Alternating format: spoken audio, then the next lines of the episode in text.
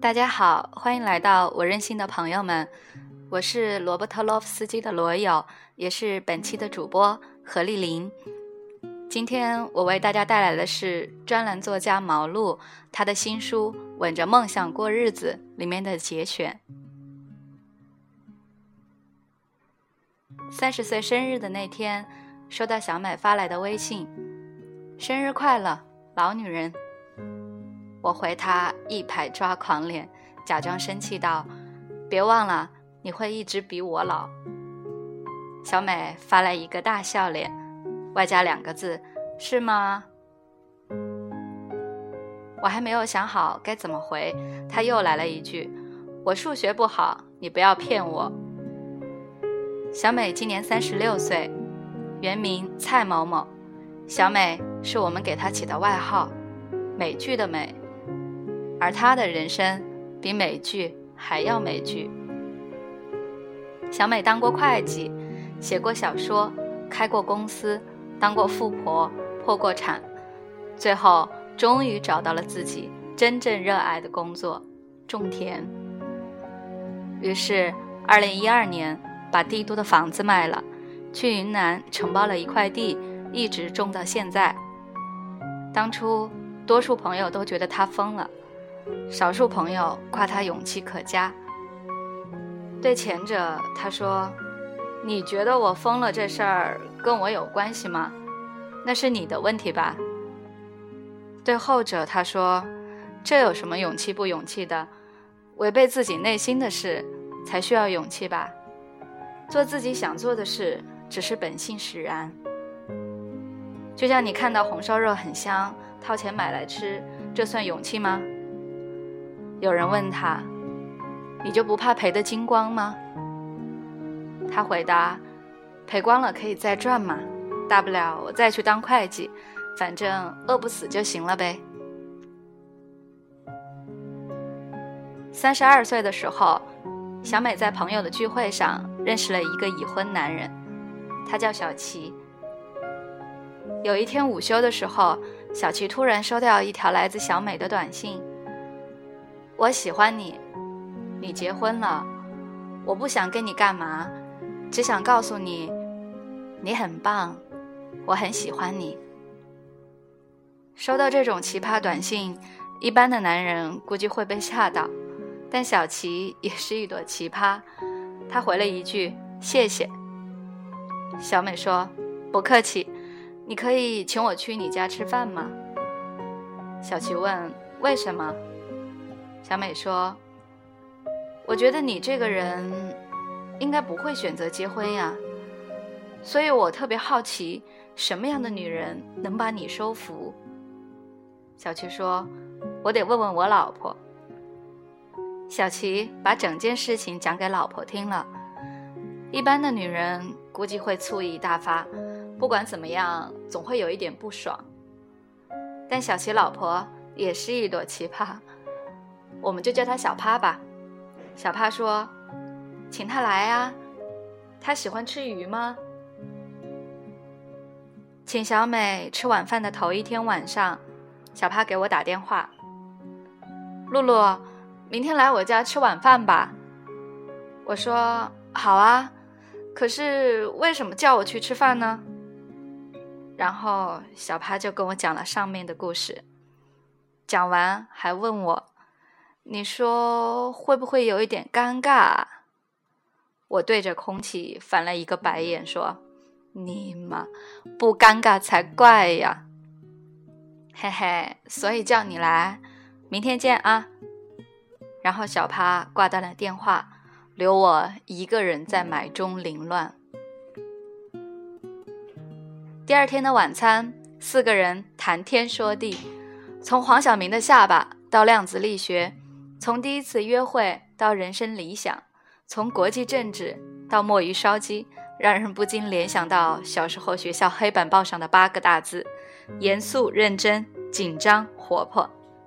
在一分诡异、九分欢乐的氛围中，盘里碗里的美食被我们一扫而空。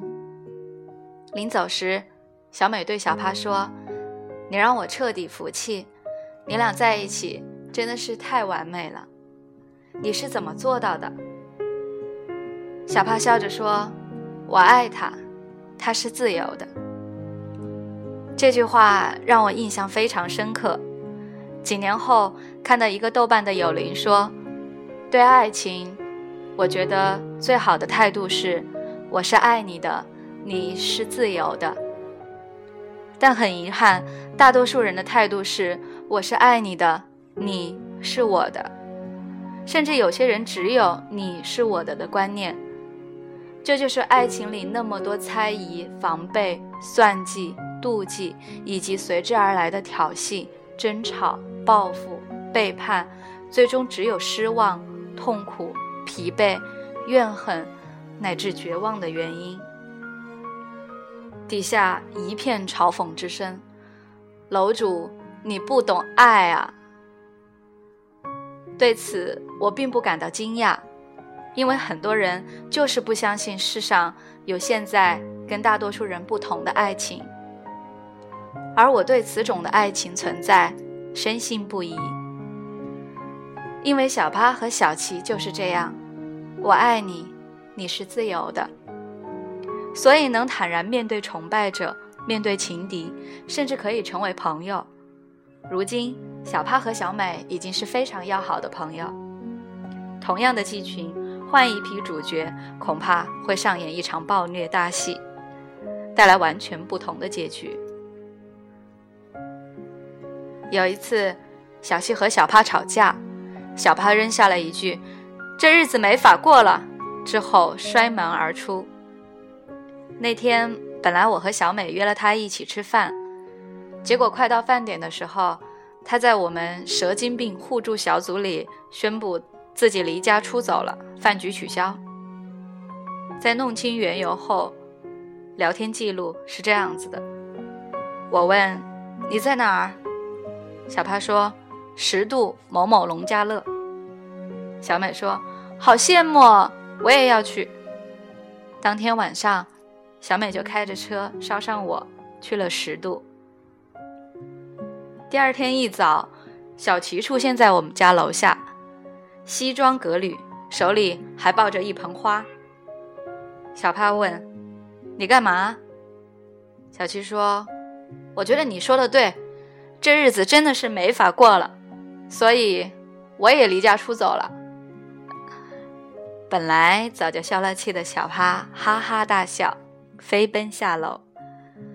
小帕指着花问：“送我的吗？”小七说：“是。”小美说：“我应该带束花来，但出门的时候太早了，花店都还没开门，我就在小区里拿了一盆。回去的时候记得提醒我买盆新的。”给人家放回去。小帕亲吻了自己的丈夫，然后抬头望着我们笑，那神情就像初恋般的少女。小帕比我和小美年龄都大，第一次让小美和我小小美猜我和小帕谁大时，小美毫不犹豫地指着我说：“应该是你吧。”我捶胸顿足，无语问苍天。小美意识到自己猜错了，立马补救道：“但是，但是你看起来应该没比他大多少，最多大一岁而已。其实我比小帕小六岁。”很多人好奇小帕是怎么保养的。据我所知，在护肤方面，小帕可以说是得了直男癌。他家的浴室里就一瓶洗发水。用来洗脸、搓澡、洗头。小帕从来不用面膜，每天早晚几十块的保湿霜胡乱的往脸上拍几下，这就是他所有的保养程序。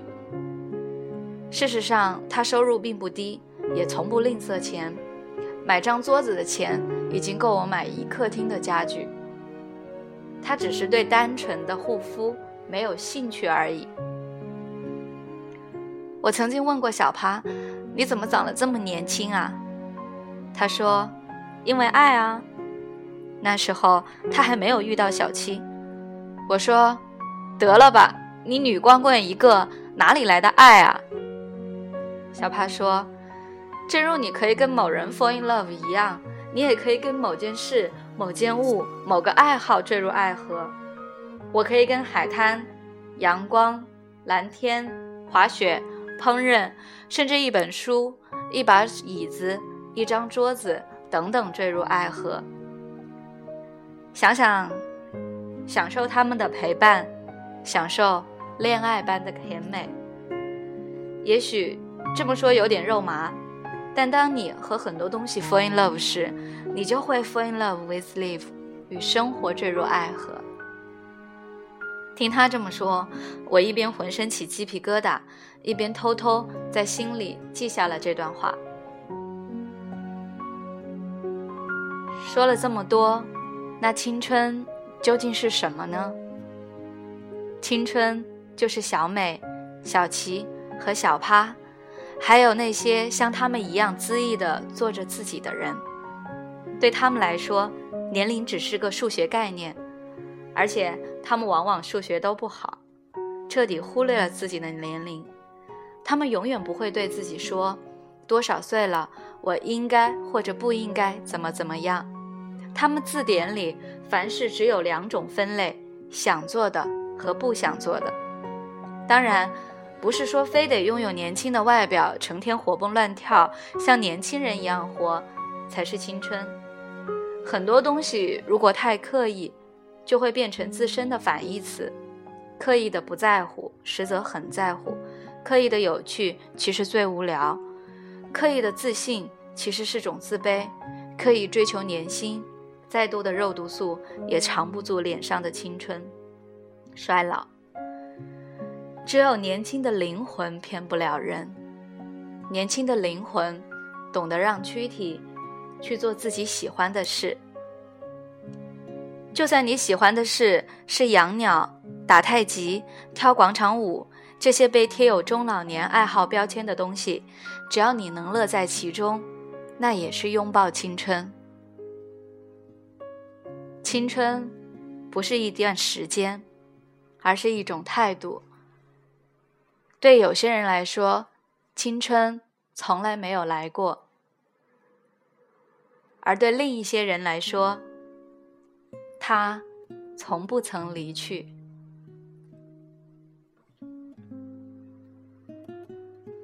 以上就是本期我为大家带来的全部内容，感谢大家的收听，我们下期再会。